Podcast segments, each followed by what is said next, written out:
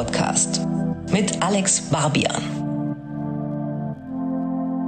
Der Festivalsommer 2023 neigt sich so langsam dem Ende entgegen. Seit der letzten Sinus-Folge kam extrem viel gute Musik und es haben sich auch ein paar Interviews angestaut. Es ist also mal wieder Zeit für eine neue Folge. Herzlich willkommen bei Sinus, dem auditiven Musikmagazin. Ich bin Alex Barbian und ich stelle euch in dieser Folge vier aufstrebende MusikerInnen vor, die jeweils neue EPs im Gepäck haben und die ihr auf jeden Fall auf dem Schirm haben solltet. Artist Nummer 1 und Artist Nummer 2 bilden ein Duo. Lena und Linus besingen in ihrer Musik absonderlich cringefrei die großen Gefühle.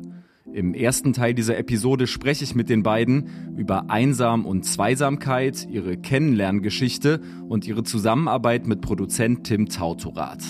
Danach steht die Rapperin Jenna Hendricks im Spotlight. Sie erzählt von ihrer traumatisierenden Jugendzeit als schwarze Transperson im Berliner Randbezirk Starken, dem für sie legendären Kalenderjahr 2019 und der Gründung ihres eigenen Labels Hendrix Clan. Im hinteren Part dieser Folge ist dann Paula Carolina zu Gast. Wir sprechen über ihre Definition von Zuhause sein, das vielleicht beste Kinderlied aller Zeiten, die Ärzte, Ideal und ihre Metamorphose zur Rampensau. Bevor es losgeht, noch das Übliche. Wenn ihr mich und meine Arbeit an diesem Podcast unterstützen wollt, könnt ihr im Streaming-Portal eures Vertrauens auf den Folgen-Button klicken, Sinus auf Spotify oder Apple Podcasts bewerten und die Sinus-Playlist abonnieren. Und wie immer, danke an alle, die teilen, in älteren Ausgaben blättern und ihren Leuten von Sinus erzählen. Sinus Cover Story Lena und Linus haben sich nicht gesucht und trotzdem gefunden. Ein Jahr nach ihrem Zusammenschluss und noch vor Veröffentlichung ihrer zweiten EP sind ihre beiden Gesangsstimmen längst, zumindest fühlt sich das so an, zu einer verschmolzen. Viel einzigartiger als ihr Sound, der sich irgendwo zwischen Indie-Pop mit elektronischer Note und Liedermacherei bewegt, sind allerdings ihre Texte. Lena und Linus beschreiben die Absurditäten des Mit-20er-Alltags, Großstadtgefühle und weirde Gedankenkarusselle anders als der Rest. Ihre bittersüßen Geschichten, ihre Metaphern, ihre unerwarteten Wendungen und Schlussfolgerungen, selbst die Art, wie die beiden ihre komplexen Themensongs klammern, sind einfach neu. Oder anders formuliert, immer wenn du denkst, dass jedes Liebeslied der Welt längst geschrieben wurde, legen Lena und Linus eins vor, das es einfach noch nie gegeben hat. Ich habe die beiden im Juli in einem digitalen Interview kennengelernt. Lena, Linus, Lena und Linus, Linus und Lena, ich freue mich sehr, dass es geklappt hat. In welchem Setup erwische ich euch hier gerade? Ich glaube, ich habe gerade schon vernommen, ihr sitzt ausnahmsweise mal in Würzburg. Hallo Alex, ja, wir, wir sitzen in der Wohnung von Lena gerade.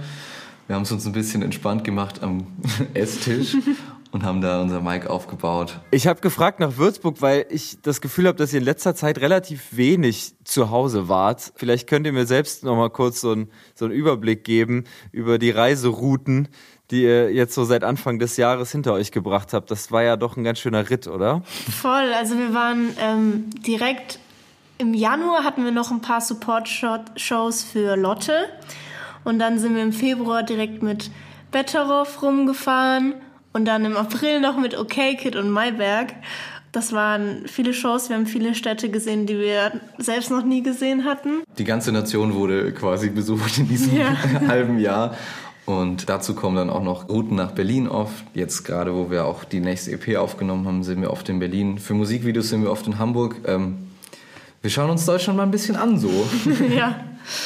Ja, und kommt trotzdem wahrscheinlich gerne zurück nach Würzburg. Kurze Frage an euch beste Bar in Würzburg, bestes Restaurant in Würzburg, beste Band Würzburgs nach euch. Okay. beste ähm, Bar in Würzburg ist eine relativ einfache Frage zu beantworten, weil ja. wir haben eine Stammbar.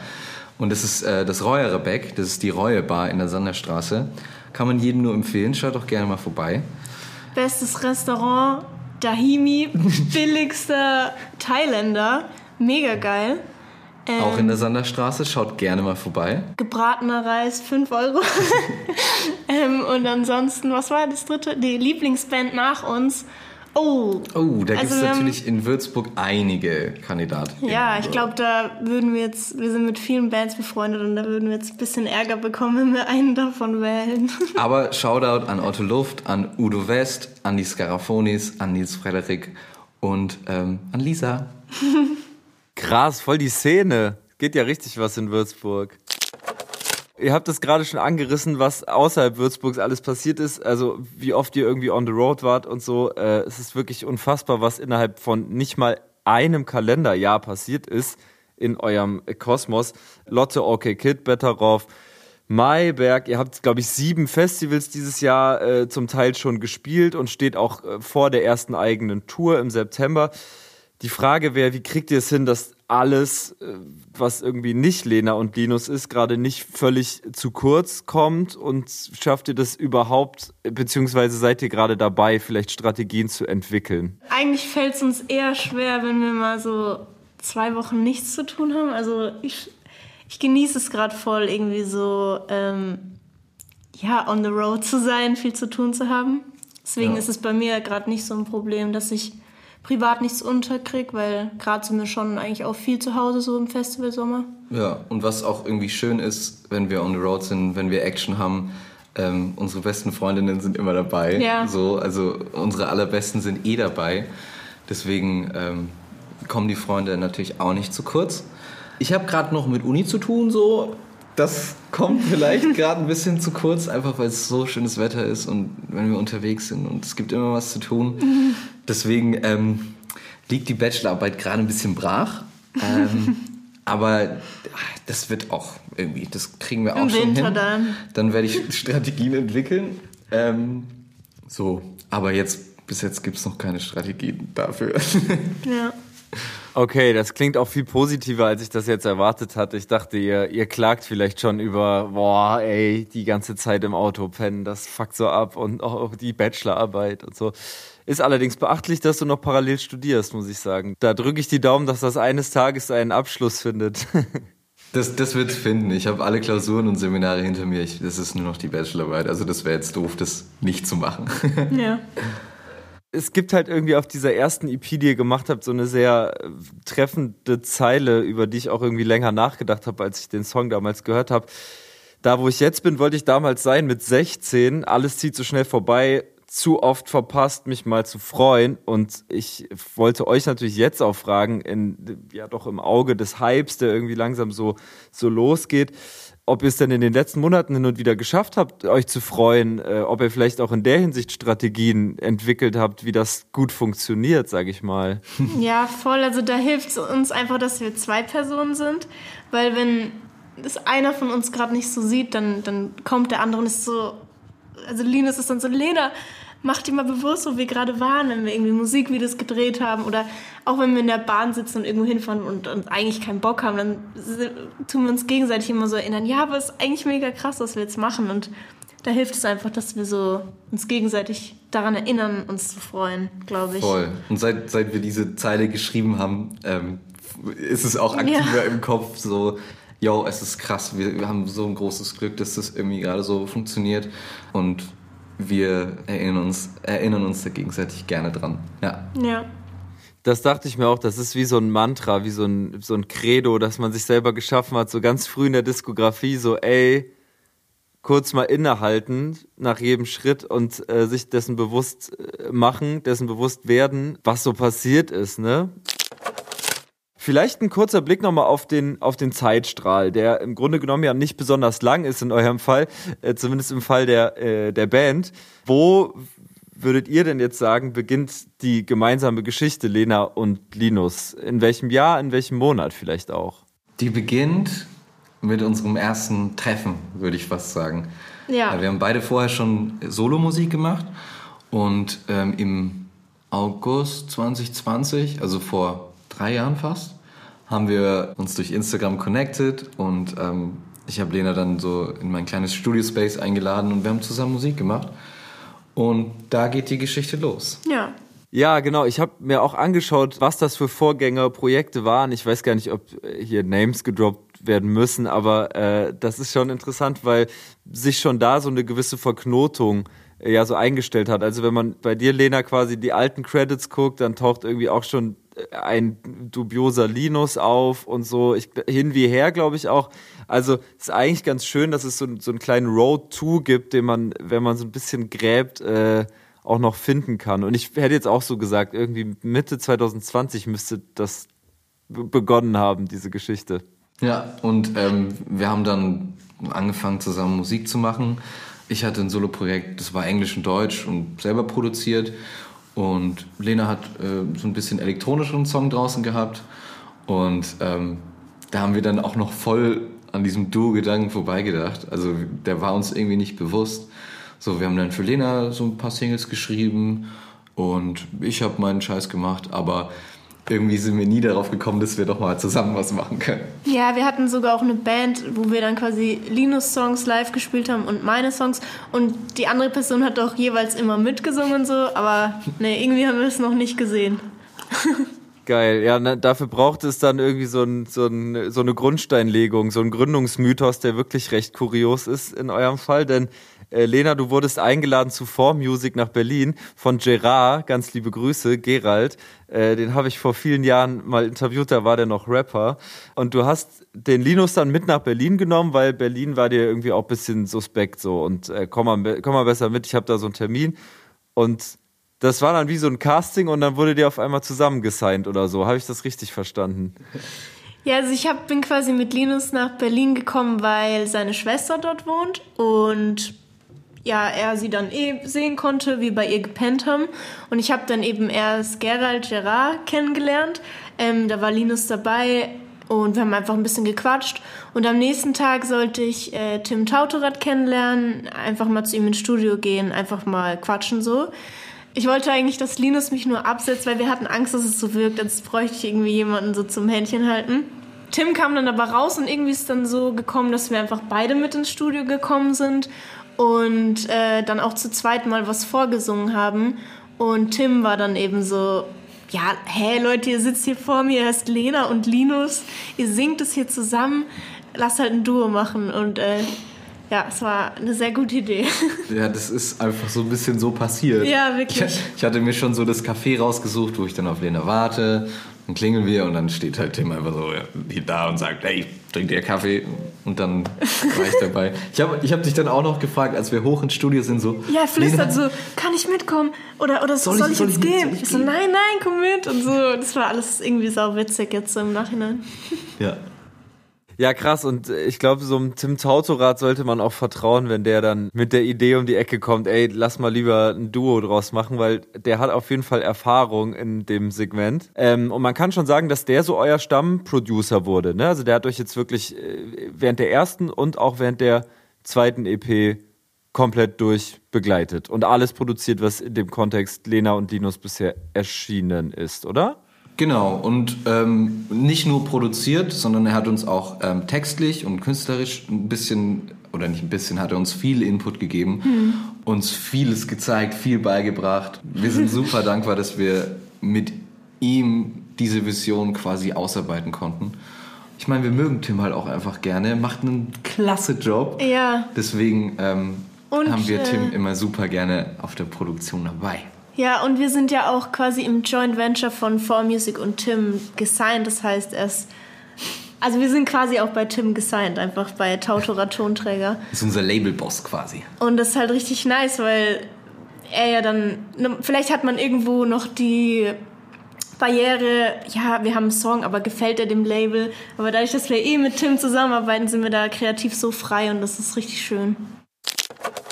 Wir haben ein paar Demos mitgebracht zu Tim und ähm, die waren alle, jetzt für die erste EP waren die alle noch viel aufgeregter einfach. Also sei es schneller, sei es irgendwie krasser produziert oder war noch ein Gitarrensolo oder ein Drum-Solo mit drin.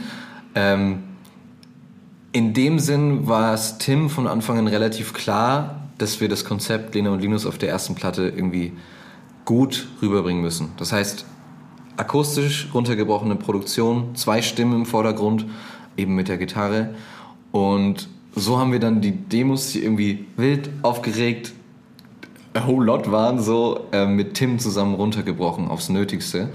Und ähm, so ist dann der Sound der ersten Platte entstanden. So auf ein paar Songs gibt es natürlich eine Drum Machine und vielleicht auch ein paar kleine Synthes, aber der Hauptfokus war immer auf unseren zwei Stimmen, die so ein bisschen verschmelzen auch und ähm, eben auf der Gitarre, die ruhig und schön rüberkommt. Genau, deswegen Tim hatte großen Einfluss auf unseren Sound und wir waren am Anfang auch so ein bisschen skeptisch, vielleicht mhm. sogar. Aber das, das war eine ganz wunderbare Vision, die Tim da hatte. Und äh, wir sind richtig froh, dass wir diesen ersten Schritt so gegangen sind. Ja. Cool, also ist er quasi so ein bisschen der, der Radierer gewesen, so der, äh, der Reduzierer. Ich glaube, die, die äh, Aufnahmen für die erste EP sind dann auch 2022 eben passiert, also äh, irgendwie auch im Zeitraum des letzten Kalenderjahres, so Pi mal Daumen. Und ich glaube auch, dass die Geister von David Bowie und Iggy Pop und so mit im Raum waren, denn ihr wart, wenn ich es richtig verstanden habe, schon für die erste EP in den Hansa-Studios. Ist das richtig? Da, das ist richtig und äh, das ist komplett verrückt, ist das. Ja. Ähm, wir waren im August letzten Jahres, 2022, waren wir in Berlin und hatten da eben unsere Produktionszeit. Und ähm, wir hatten tatsächlich nur einen Tag in den Hansas wo wir Drums getrackt haben und Gitarren getrackt haben. Für jeden Song. Für jeden Song auf der ersten Platte. Also wir waren halt bis 2 Uhr nachts dann auch in den Hansas so ungefähr.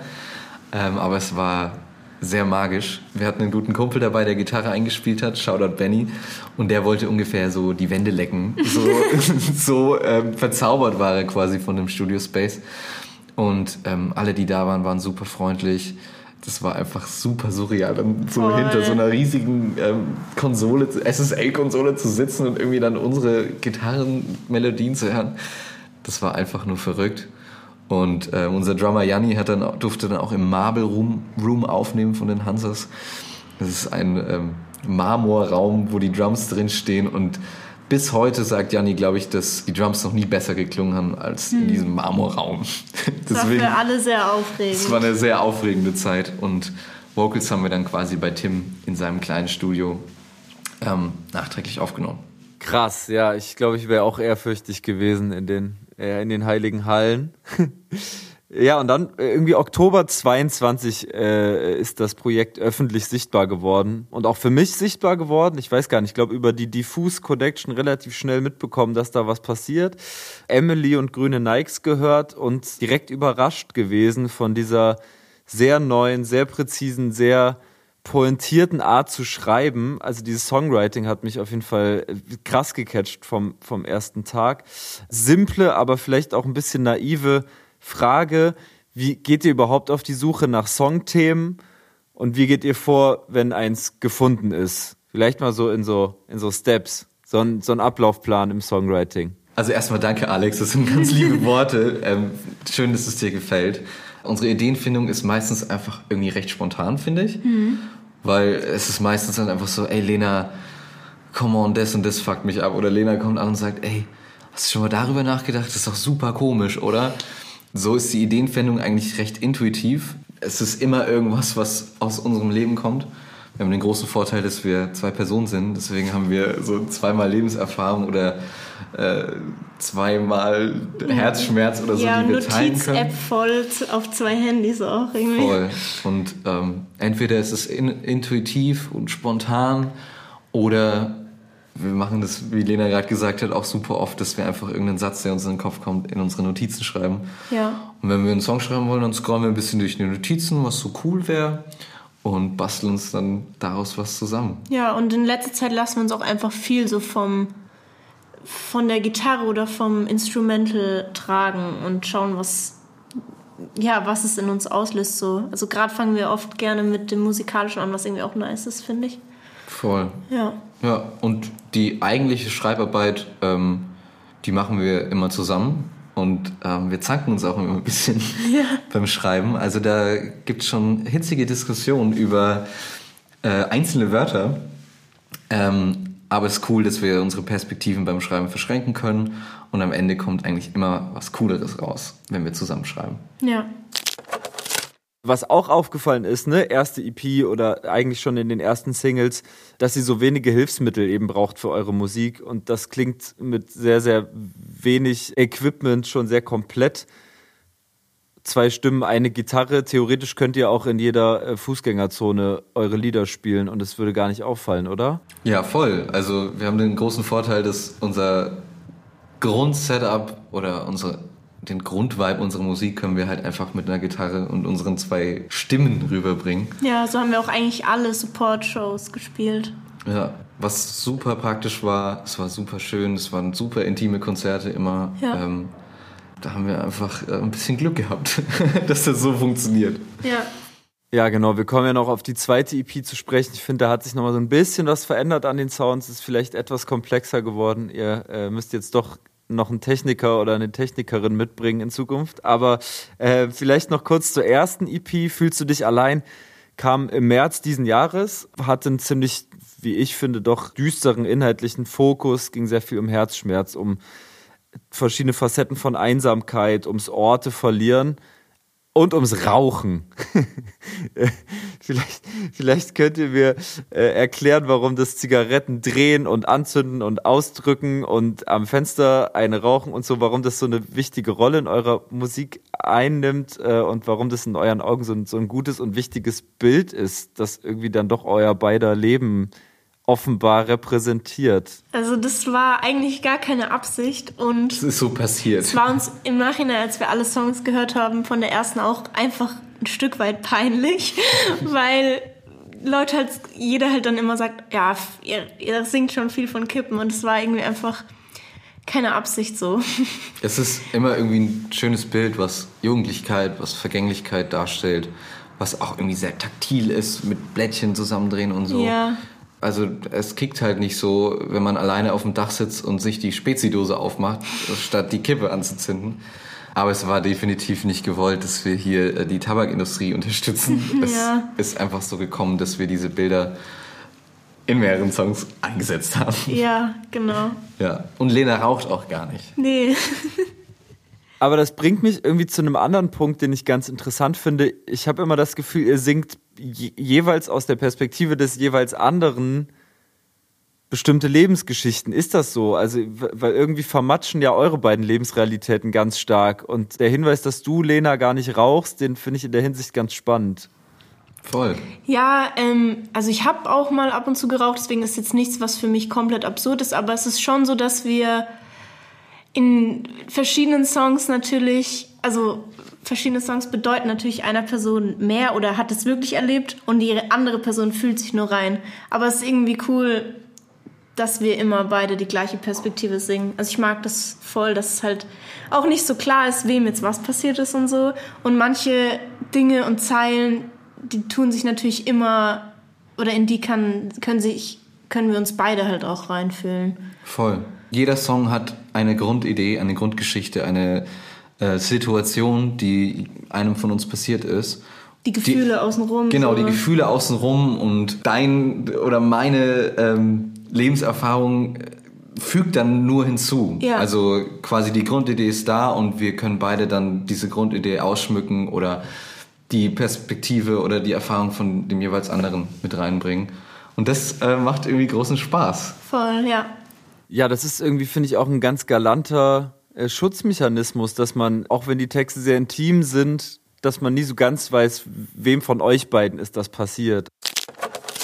Super interessant auch, was die erste EP angeht, ist, finde ich, diese Auseinandersetzung, diese ja verfrühte, äh, vorweggenommene Auseinandersetzung mit Hype und, und Berühmtheit, diese super epische Zeile, wie ist es, wenn die ganze Welt dich liebt, Macht es wirklich einen Unterschied oder bleibt es immer gleich das Gefühl, dass man nicht reicht? Aus welcher Situation ist denn dieser Song eigentlich entstanden? Ich würde auch sagen, das ist euer bisher größter Hit. Das war unsere allererste Session mit, Genau, mit ähm, jemand anderen so. jemand anderen als Tim so. mit jemand anderem als Tim. Da war ähm, Max Richard Lessmann dabei.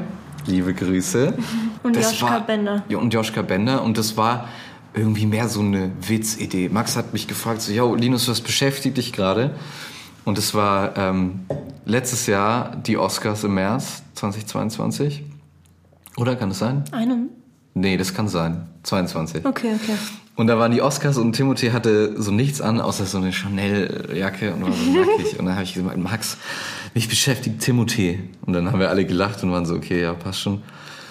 Und dann haben wir mit Max viel geredet, mit Joschka viel geredet, was uns so beschäftigt und Haben dann irgendwie einfach geschrieben, so. haben dann einfach geschrieben und, Ich weiß noch, dass konnten die Timothy-Thematik dann wieder mit aufnehmen in so einem Gag, Throwaway-Gag irgendwie, der die Session eingeleitet hat. Ja, und Das ich weiß noch, crazy. dass wir am Abend das Lied deiner, oder die Demo, oder einen Tag später die Demo deiner Schwester gezeigt haben und dann erst realisiert haben, wie doll das, das ist, was wir fühlen. Also Ja. manchmal ist man so im Tunnel, wenn man schreibt und weiß gar nicht, wie sehr das jetzt das ist, was aus einem spricht. Und ja, ich glaube, diese Fame-Thematik war uns halt einfach wichtig, uns bewusst zu machen, ja, wir werden nicht nur dadurch glücklich, wenn die Karriere jetzt irgendwie krass wird oder nicht krass wird, sondern man hat einfach noch so den Privatleben-Aspekt, den man sich halt auch mit anschauen muss. So. Ich würde vielleicht nochmal umblättern, ins nächste Kapitel reingehen, auch wenn sich jetzt diese Übergänge dann doch recht, äh, recht äh, fließend anfühlen. Und kurz zumindest über die zweite EP sprechen. Die kommt am 1. September und die heißt aus einer, wie ich finde, ziemlich rührenden Überlegung hervorgehend Sekundenschlaf. Erklärt mal kurz diesen Titel. Naja, es ist eine große Hymne an die Freundschaft. Es Ja. ist eine große Hymne an das sich so wohlfühlen bei einer anderen Person, dass man selbst, wenn man auf der Autobahn 100 fährt oder 200, ähm, sich trotzdem so fallen lassen kann, dass man schläft. Sekundenschlaf. Wir haben da beide Personen im Kopf, für die wir genau dieses Lied geschrieben haben. Genau, die zweite EP geht ein bisschen weg von Einsamkeit, von Melancholie, von traurig sein, aber nur ein bisschen. Und ähm, wird eher in Richtung gehen, sich wohlfühlen, ankommen, Heilen, heilen. Ähm, Zusammen Sachen durchstehen. Genau. Und deswegen fanden wir Sekundenschlaf als Titel für die zweite EP echt passend. Es hat genau diesen Wohlfühlgedanken, den wir irgendwie auf der Platte vermitteln wollen, ganz Ja. gut zusammenfasst. Ja. Also so im Kontext mit dem Lied halt. Weil Sekundenschlaf an sich ist ja Schlecht. nicht gut. ja. Aber ja. Ja, ich, ich fand das so cool, irgendwie einfach diese Überlegung, wann vertraue ich einer anderen Person so zu 100 Prozent? Na klar, wenn ich wirklich neben ihr sitze und sie ballert halt dermaßen über die, Stra äh, über, über die Autobahn und ich bin trotzdem in der Lage, irgendwie die Augen zuzumachen. So, das finde ich, bringt es eigentlich gut auf den Punkt, was Vertrauen bedeuten kann. So. Genau, ihr habt es gerade schon irgendwie angerissen. Das war auch so der Schlagsatz in dem Pressetext, den ich gelesen habe. Heilung statt Traurigkeit. Das finde ich, kommt auch ganz gut rüber. Das ist so der doch etwas positivere Drive, der dieser EP inne liegt. Was mich sehr interessieren würde, ist, was ihr in der Zwischenzeit so an Musik gehört habt. Also in der Zwischenzeit zwischen eben den beiden EPs. Was hat die Heavy Rotation jeweils so dominiert? Ähm, wir haben viel Noah Kahan geschrien, mitgeschrien im Auto. Shoutout Northern Attitude. Ähm, Stick Season ist ein grandioses Album. Ich habe viel Alex G entdeckt nach der ersten Platte. Es ist ein amerikanischer Singer-Songwriter, der auch so ein bisschen weirden Scheiß macht. Und das habe ich sehr gemocht und damit habe ich dich auch ein bisschen angesteckt so Voll, ja. vor die, bei der Ja. zweiten. Und ja, Phoebe Bridges war immer ein großes Thema, oder? Ja, also ich habe so in der Zeit viel Biba Dubi, das neue Album, gehört, Bitopia, was einfach so leicht ist, obwohl es auch irgendwie schwierige Themen beinhaltet und natürlich immer ganz viel Billie Eilish. Das beeinflusst mich, glaube ich, auch, oder sie beeinflusst mich auch sehr. Ja, äh, voll Billie Eilish hört man vielleicht sogar ein bisschen jetzt raus, weil wenn man sich den Sound der zweiten EP so so anschaut, dann merkt man, es sind ein bisschen mehr Percussions zu hören, es sind irgendwie mehr Synthes zum Einsatz gekommen. Ich habe das Gefühl, es ist generell irgendwie viel flächiger, mehr mehr Ebenen sind reingekommen und du hast doch diese Gesangsflächen drin und das äh, erinnert halt so ein bisschen an, an, an Billie Eilish. Gar kein äh, Copycat-Vorwurf, ganz im Gegenteil, es ist nur, es, es hat eine ähnliche epochale Note bekommen, sag ich mal. Voll. Ja. Danke, dass du das sagst. Das ist Ja. schön, das ist schön zu hören. Ja, wir mussten halt, wie Linus vorhin schon gesagt hat, für die erste EP erstmal so aufräumen. Wir waren ja ganz neu, wir wussten ganz neu, dass wir ein Duo sind.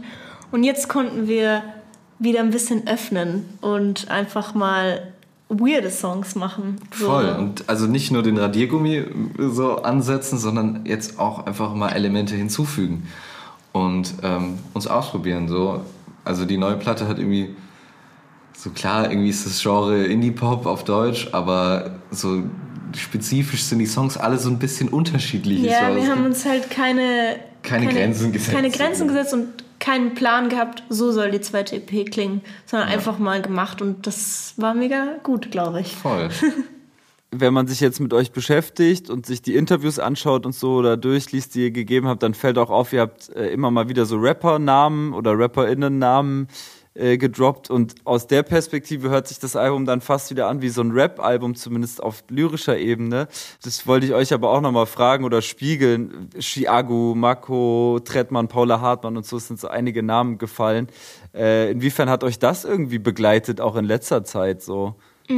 Es war, es war immer einfach ähm, die Musik, die oft lief, wenn wir mit unseren Freunden sind oder wenn irgendein Kumpel Musik anmacht oder so. Voll. Lief viel Chiago, viel Levi Liam, viel Paula. Paula.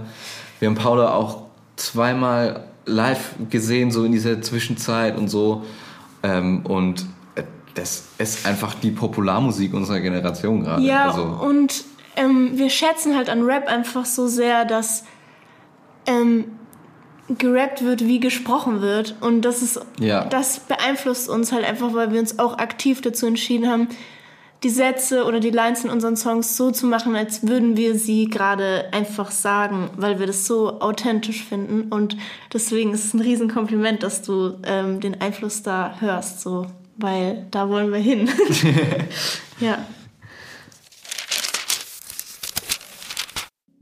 Wie gesagt, die zweite Lena und Linus EP erscheint am 1. September. Und obwohl es darin auf den ersten Blick um Snappen auf dem Beifahrersitz, den WhatsApp-Status der Mutter der Ex-Freundin, die geburtstagliche Sehnsucht nach etwas, das es nie gegeben hat und frustrierte Männer vor einer Spielothek geht, hat mich die EP, und das ist ja eigentlich das Verrückte, extrem abgeholt. Sekundenschlaf, die erste und namensgebende Single, findet ihr auf der Sinus-Playlist. Lena wünscht sich Ballisto von Otto Luft und Linus wünscht sich Alex G mit Sarah.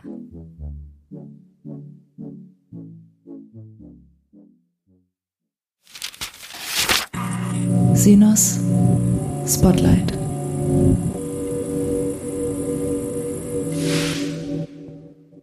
Leute, ich möchte euch eine Künstlerin vorstellen, die aktuell einen ziemlich neuen, ziemlich erfrischenden Vibe in die deutsche Musiklandschaft und, Zitat, Queerness in die Rap-Menüs bringt, Jenna Hendricks.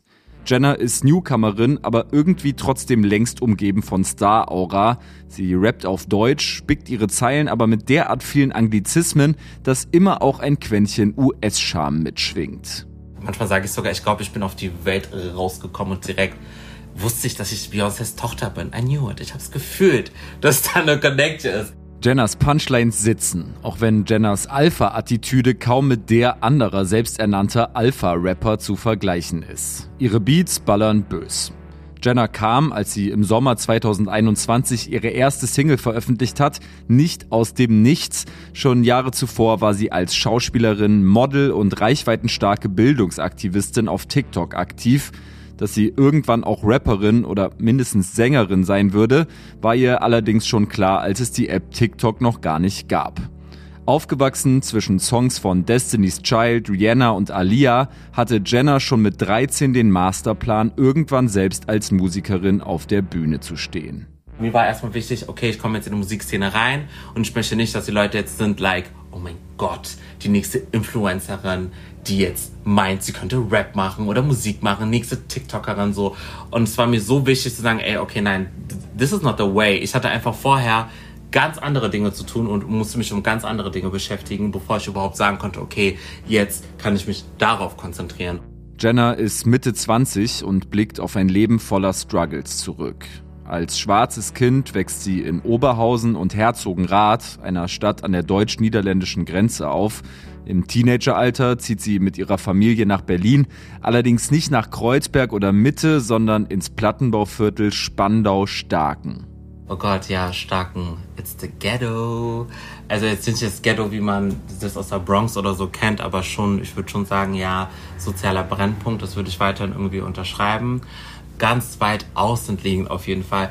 Ist in Berlin, aber come on, so ein bisschen bei Berlin.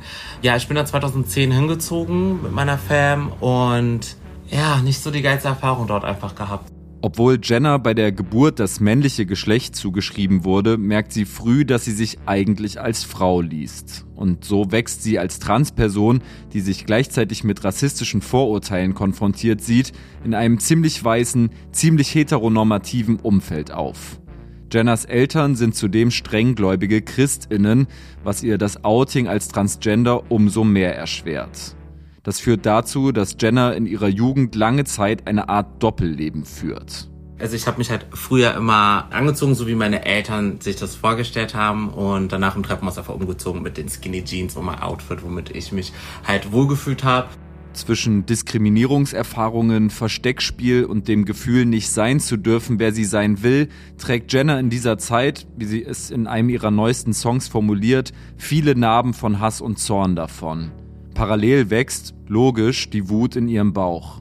Ich hatte die Wut auf Schwarzsein, ich hatte die Wut aufs, auf meinem Trans-Hintergrund, ich, ich war voll mit Wut, aber man wächst, man reflektiert, man versteht und beruhigt sich. Also was heißt beruhigt sich, aber man checkt einfach irgendwann so, eine Person spricht nicht für alle.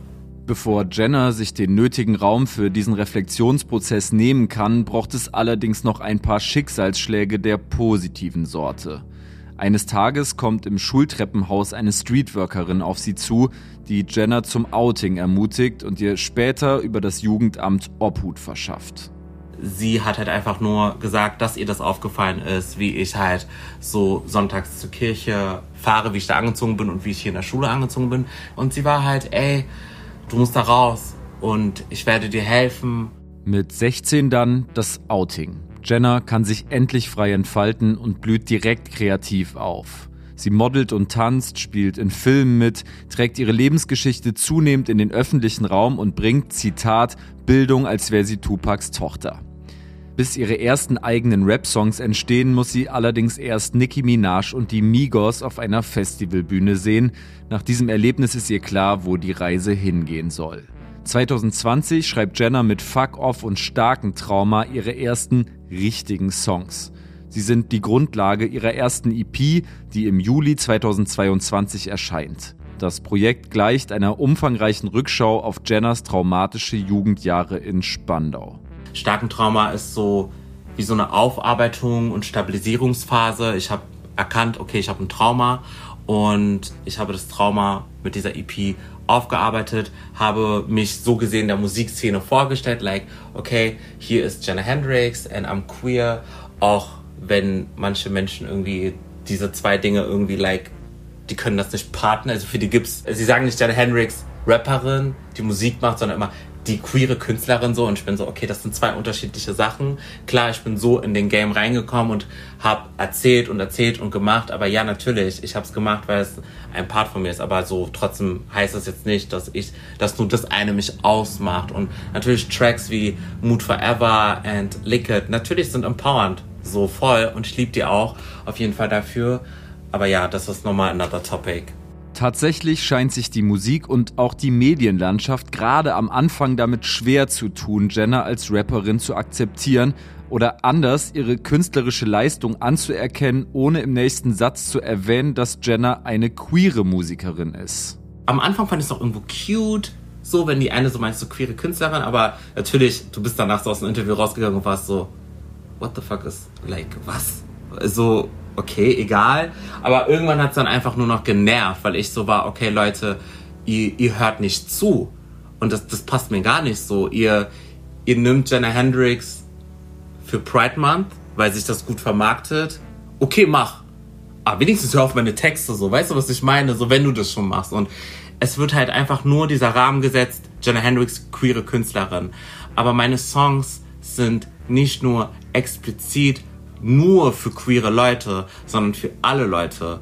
Und das ist das, was mich so ein bisschen aufgeregt hat, dass dann irgendwie dann Leute irgendwann so denken, okay, die Musik ist nur für die eine Bubble. Aber nein, die Musik ist einfach für alle, die Bock drauf haben, so. Andererseits liegt natürlich auf der Hand, dass Jenner mit anderen Startbedingungen in die Szene gesteppt ist als ein weißer cis-hetero-Mann. Auf ihrem Twitter-Account hat Jenner ihre frühen Karriereerfahrungen mal so beschrieben.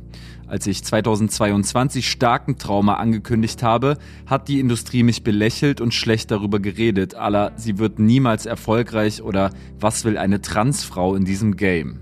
Natürlich kommt nochmal so dieser, der eine Punkt dazu, dass du als Frau in das Game reingehst, aber es kommt halt auch, auch nochmal der andere Punkt rein, dass du als Frau diese Message noch mit reinbringst, deswegen Leute sich so getriggert gefühlt haben und so, Digga, was, so, was will sie so?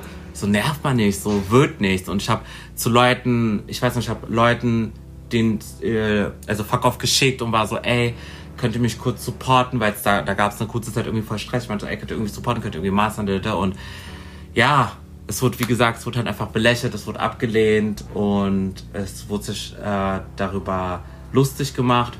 Im Endeffekt hat es mich nie davon aufgehalten, das zu machen, was ich machen will. So, und das wird's auch nicht, weil Musik ganz ehrlich, jeder hat seinen eigenen Geschmack. Musik ist eh subjektiv, subjektiv so.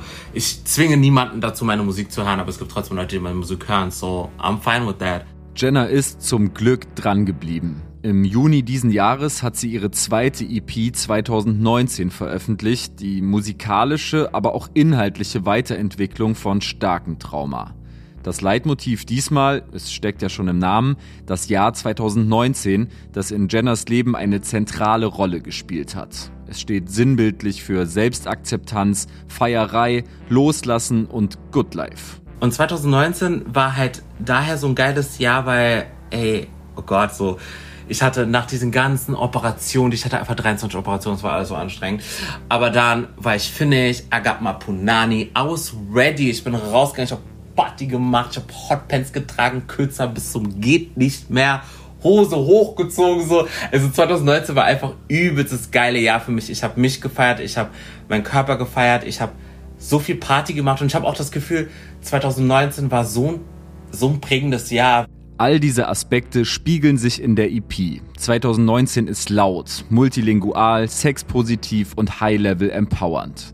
Durchs ganze Projekt ziehen sich saftige Trap-Beats mit hochgeschraubten Bässen, nicht selten optimiert auf Tanzbarkeit wie Dirty Jenner oder 2019 Shake For Me. Dabei kommt Jenners energetischer Sprechgesang trotzdem nie zu kurz. Zwischen Oldschool und Newschool-Vibes beweist sie, ohne den Battle-Gedanken zu vernachlässigen, dass Rap, Zitat, mehr ist als Automarken diese zweite EP ist so eine richtige EP voller Bad Bitchen Hymnen. Also das ist so, es ist so, du, du steckst deine Kopfhörer rein und du fühlst dich überkrass. Du läufst durch die Straßen, du bist so einfach Attitude oder so 2019, du feierst so und das ist so mal ein bisschen was anderes als äh, starken Trauma, aber geil. Ein Song erinnert allerdings dennoch an die Ära starken Trauma. Im tragisch-poetischen Kirschblüten im Ghetto-Winter wirft Jenna auf epischem Streicherbeat einen vielleicht letzten Blick in ihre frühe Vergangenheit und die Jahre als, Zitat, vollweise ohne festen Halt. Kirschblüten im Ghetto-Winter kommt, und das ist eine Ausnahme in der achtgliedrigen Tracklist, komplett ohne Punchlines aus. Ihr findet das Stück auch ab jetzt auf der Sinus-Playlist. Wenn euch gerade allerdings mehr nach Feiern zumute ist, empfehle ich euch eher die anderen Songs der EP.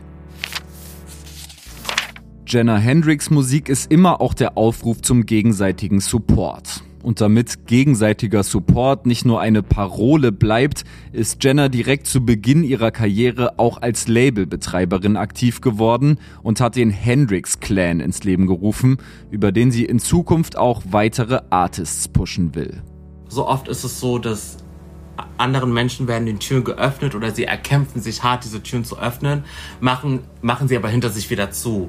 Weil die eher so sind, ich will die Einzige sein, for example, keine Ahnung, ich will die einzige Transfrau sein, die Rap macht. Ich will die einzige Frau sein, die Rap macht. Ich will die einzige Whatever sein, die irgendwie Rap macht oder irgendwas macht. Und ich habe mir eher so gedacht, so, wenn der Punkt dann kommt, dass ich sage, okay, ich gehe zum Major Label etc. oder whatever, was in der Zukunft äh, passieren wird, will ich einfach anderen KünstlerInnen, kleineren KünstlerInnen die Tür nicht zumachen, sondern ihnen den Weg irgendwie erleichtern, supporten und sagen, ey, guck mal, das und das, den, mach den Fehler nicht, den ich gemacht habe. Guck mal, geh lieber so lang und dann klappt es. Und ja, das war so, ist so ein Langzeitprojekt, was nebenbei noch irgendwie stattfindet. Ihr seht schon, Jenna Hendricks hat einiges vor und fängt gerade erst an. Tatsächlich hat sie auch schon eine dritte EP in Aussicht gestellt, die zwar auch schon fast fertig zu sein scheint, aber trotzdem wohl noch eine Weile in der Schublade liegen wird.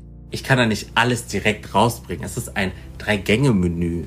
Wenn es irgendwann soweit ist, dann sage ich euch auf jeden Fall Bescheid. Falls ihr euch weiterführend mit Jenners Biografie beschäftigen wollt, empfehle ich euch das von ihr verfasste Kapitel im Sammelband Schwarz wird groß geschrieben, der 2021 im Und Tochter Verlag erschienen ist.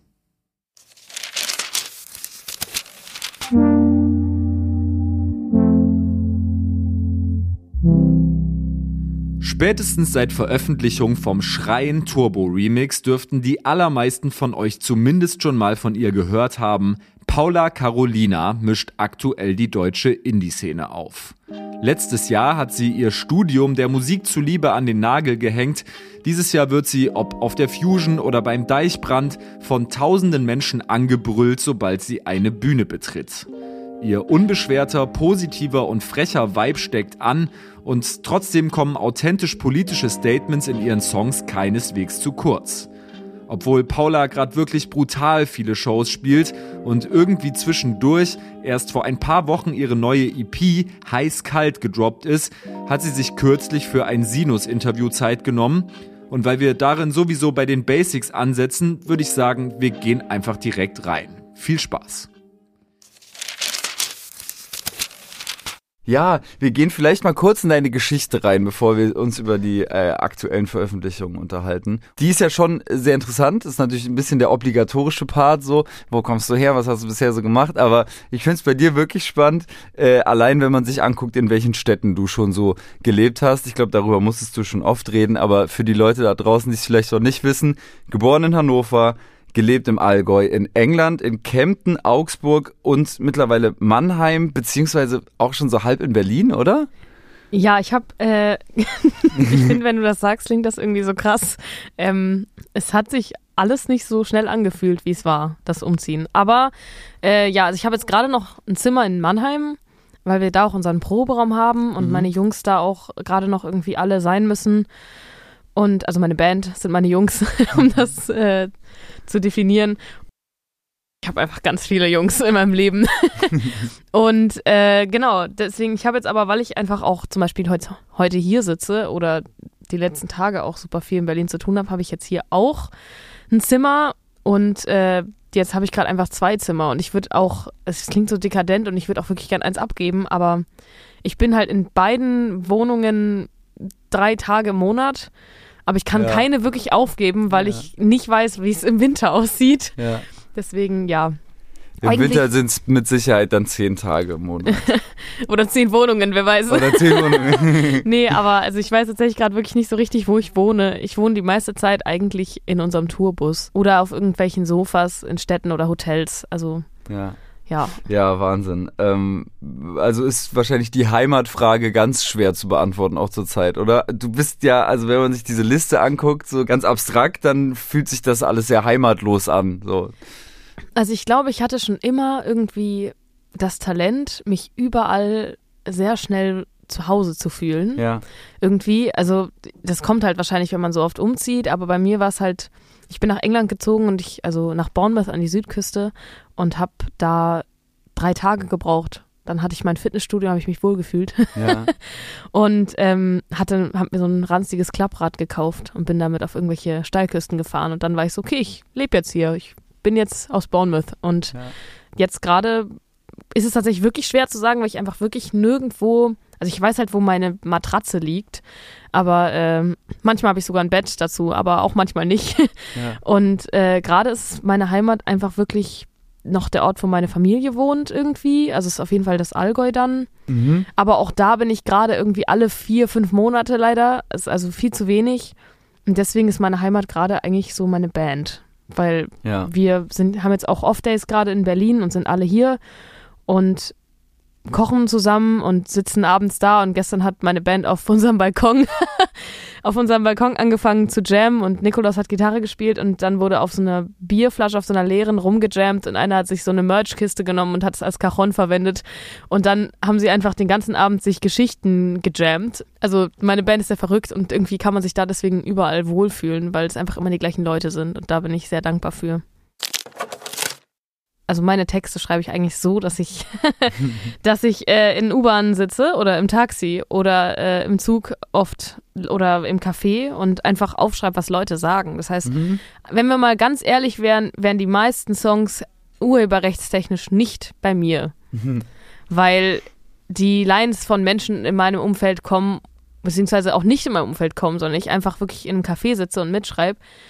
Ähm, und deswegen, mich fragen auch oft Leute oder sagen oft Leute, dass sie so sehr ihr Leben darin hören oder Ja. es so alltagsgetreu ist. Und dann denke ich mir halt, ja, das ist, weil die meisten Sachen und Sätze nicht von mir kommen, sondern von euch. Also, Okay, das heißt, du stehst in der U-Bahn und hast keine Kopfhörer drin, sondern versuchst wirklich aktiv zu lauschen, was die Leute so erzählen. ja, soll ich mal mein Handy aufmachen? Äh, ger- also ich würde gerne ein Beispiel sehen, ja, das finde ich wirklich sehr interessant, weil äh, das meinte ich auch gerade schon äh, off the record zu dir, was mich wirklich am meisten interessiert, ist dieser Schreibprozess. Wir haben zum Beispiel eine, eine Aussage, die habe ich nicht mehr aus dem Kopf verloren. Wie privilegiert kann ich sein, wenn ich als Weiße nicht mehr weiß, wie ich weine? Wow, das hat jemand wirklich so gesagt. Oder ähm, jetzt um das Thema zu crashen, ich bin der Brandschutzbeauftragte, ich setze die Schule in Brand. Ja. Das wurde gesagt. Und solche Sachen würde ich auf jeden Fall in meinen Songs verarbeiten, klar. weil das halt cool ist. ja. Und einer hat, einer hat gesagt, ähm, da saßen wir auf dem Viertel, Vierteler Musik, Ja. äh, da auf diesem RAW-Gelände und haben noch mal ein Bier getrunken. Dann wurde gesagt äh, von so einem mittelalten äh, Typ hinter mir, ich bin ein fucking Manager geworden. Der Kapitalismus hat mich gekauft. Halbes Jahr Arbeit, halbes Jahr Party. Davor war ich Holzfäller in Kanada, jetzt trinke ich Bier. und, Okay, ja. und solche ja. Sachen, also das klingt jetzt voll komisch, aber ich schreibe das alles mit und dann sitze ich im Studio und dann hole ich das wieder raus und dann schreibe ich daraus meine Songs. Hey, krass, okay. Ich habe mir das ganz anders vorgestellt. Aber ja, es ist Wie hast du es dir spannend. vorgestellt? Ja, ey, für mich war das irgendwie so, so ein mathematischer Akt, weißt du so? Also ich äh, stelle mir dann, äh, ist natürlich äh, eh total bescheuert. Ich sitze halt selten mit Artists im Studio, wenn Songs entstehen. Deswegen ist es für mich immer so ein Flipchart-Gedanke, seit ich eh Quatsch. Also ich weiß, dass es so nicht abläuft. Ähm, aber ich habe mir dich vorgestellt an so einer Flipchart mit so mit so einem Ideenpuzzle quasi und ähm, am Ende wird alles gefeilt zu einem großen Ganzen und innerhalb deiner Songs passieren ja aber diese krassen Themensprünge auch immer wieder. Also du gehst da ja echt mutig vor, muss man ja wirklich sagen. Und trotzdem ergibt sich so ein roter Faden und das finde ich irgendwie besonders. So. Aber das schließt sich ja nicht aus, weil am Ende des aus. Tages ist es wirklich ähnlich. Also ich habe dann alle meine Notizen, da mache ich ein, ein Dokument auf und dann Ja. schreibe ich alle Notizen runter. Ja. Und dann gucke ich, was haben alle diese Punkte gemeinsam. Und das heißt, es ist schon so ein bisschen mathematisch, aber die Aussagen kommen halt nicht, weil ich sie berechne und mir denke, okay, was will ich jetzt aussagen? Ja. Ich wurde auch vor ein paar Tagen gefragt, gehst du mit einer Aussage oder einem politischen Thema an den Tisch und überlegst dir, wie kannst du jetzt dazu einen Song schreiben? Nee, ich bin einfach eine Person, die den ganzen Tag auf Gesellschaftskritik hört und um uns rum findet so viel Gesellschaftskritik oder Alltagsthemen statt, die man in Gesellschaftskritik irgendwie münzt und dann nehme ich all das und verbinde es in einem Thema.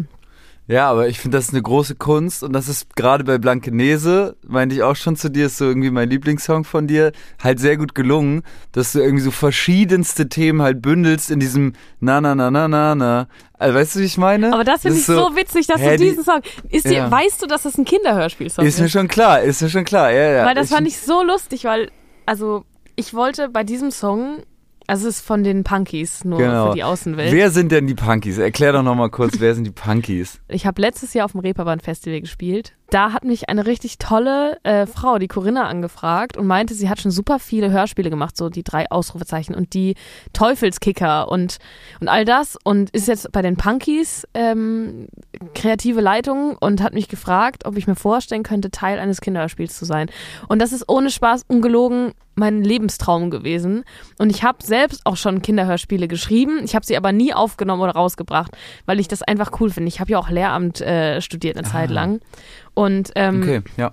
Also, und da habe ich eben auch Pädagogik total drin gehabt und ich, ich finde einfach, äh, Kinder sind cool. Kinder ja. sind ungefiltert und total cool. Ja. Und das versuche ich in meiner Musik auch zu machen. Ungefiltert und cool. und äh, deswegen fand ich irgendwie diesen Übergang zu Kinderhörspielen total logisch in meinem Kopf. Und die Punkies ist eine fünf- oder sechsköpfige Band von jungen Leuten. Das Alter wird, glaube ich, nie bekannt gegeben. Und die gründen eine Band und mit dieser Band erfahren sie ganz viele Dinge übers Leben. Ja. Und das ist halt genau das, was ich machen will. Und das ist so eine rotzige Band. Und ja. also eigentlich mein Leben, was ich hätte führen wollen, als ich äh, klein war. Und ich wollte mal eine Band, aber habe keine gefunden. Und jetzt habe ich eine. und ähm, die Punkies äh, habe ich dann eine Folge mitgeschrieben und wir erleben irgendwie ein Abenteuer in Hamburg und ich ziehe danach nach Berlin und das hat für mich total gepasst, weil ich auch meine Band, die Hälfte meiner Band in Hamburg kennengelernt habe.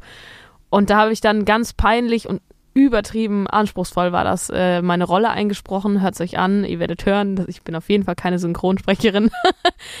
Und äh, also zumindest aus meiner Perspektive, aber für einen selbst klingt es eh mal komisch. Und ich fand's cool, es klingt halt so total. Also ich habe nur kurz Hast reingehört. Angehört? Ja, ich habe kurz Ach, reingehört witzig. und es ist also ich hatte es wieder total vergessen, wie Kinderhörspiele halt so generell klingen. Das ist ja, ja, alles so total drüber und so, oh, das ist aber jetzt. Oh nein, Leonie, das ist ja total gruselig. Ja, genau, genau so, genau so. Und auch so eine süße Sprache äh, und da merkst du dann natürlich schon, was die Zielgruppe ist, so, ja, wir müssen noch mal kurz in die WG-Wohnung vorbeigehen, wo der und der sein Zimmer hat, so, ja, klar, man muss so ein paar Sachen einfach erklären, so. Was? Deine Eltern haben Streit? Das tut mir so leid, Leonie. Also das ist halt, ich weiß nicht, witzigerweise verwende ich diese Sprache jetzt sehr oft von meiner Band und ja. sie nervt total, aber ja. ich habe es mir dafür angeeignet. Naja, aber die Punkies, ähm, ich habe dann diesen Song geschrieben, weil ich wollte irgendwie Gesellschaftskritik und Themen, die junge Leute irgendwie, also vor allem halt Kiddies beschäftigen, in Song bauen, aber uns auch beschäftigen. Da ist mir aufgefallen, wir haben witzigerweise immer noch die gleichen Probleme. Mhm. Und deswegen finde ich so cool, dass du diesen Song hörst, weil du setzt dich da auch mit dem Thema Scheidung auseinander und mit äh, Rich Kids, die ja. einfach von anderen Kindern nicht angenommen werden oder das uncool finden und was wir alles für Themen da drin haben und dass du das immer noch viel hörst, heißt, von unserem Kindesalter bis jetzt haben wir immer noch die gleichen Probleme. Ja, und ich, also für mich ist ein guter Song, gerade ein guter, auch politisch gefärbter Song, natürlich einer, der so verständlich wie möglich ist und deswegen auch für Kinder zugänglich. Also das ja. schließt sich überhaupt nicht aus. Ähm und deine Tante fliegt immer noch von Kempten an den Chiemsee. Ja, an den Chiemsee, genau. und das Einzige, was sie juckt, ist ihr Mückenstich. Genau, es ist echt, es ist wirklich ein total schöner Text, kann ich den Leuten sehr empfehlen. Findet ihr auch auf der Sinus-Playlist. Ähm, Blankenese. Aber wir sind jetzt schon so mitten im Thema. Ich weiß gar nicht, ob das jetzt so cool ist, irgendwie so mal so durch deine Geschichte zu gehen. Also kannst tun lassen, was du willst. Das ist ja dein Podcast. Ja, ich, ja, guck mal, ich sieb das ein bisschen aus. Also was mich interessiert, ist so diese frühe NDW-Sozialisierung. Ich glaube, dein Vater hatte eine Plattensammlung und äh, du hast zwar einerseits, glaube ich, so klassische Musiklehre genossen, aber auch relativ früh Zugang zu NDW-Kram gehabt. Das würde mich interessieren, was da so gehört wurde und was dich daran gecatcht hat. Also, ähm, witzigerweise hätte ich diesen Zugang gehabt und es wurde bei uns auch gehört, mhm. also NDW jetzt, aber ich habe ganz lang irgendwie, also okay, von Anfang an, also ich meine, mein, mein Urgroßopa ist äh, Dirigent. Okay. Und krass. ist durch die ganze Welt gereist. Der heißt Eugen Jochum, kann man auch googeln und äh, findet noch Videos, wo er dirigiert. Finde ich auch richtig schön, bin ich auch sehr stolz drauf, dass die Seite meiner Familie da auch schon irgendwie existiert hat. Bei uns war halt klassische Musik ein Riesenthema. Das heißt, ich höre das auch witzigerweise immer noch mit meiner Band abends, wenn wir spät nachts Auto fahren müssen und wach bleiben wollen. Da hören wir auch immer noch super viel Debussy und, und alles, alles möglich, mhm. von oben bis unten. Tchaikovsky und so. Und ich finde es auch einfach eine unfassbar tolle, sehr energetische, tolle Musik. Und was dann aber bei mir tatsächlich irgendwie so ein Ding war, war, ich sollte das abspielen und ich kann wirklich nicht gut nachreden, ich kann auch nicht gut nachspielen.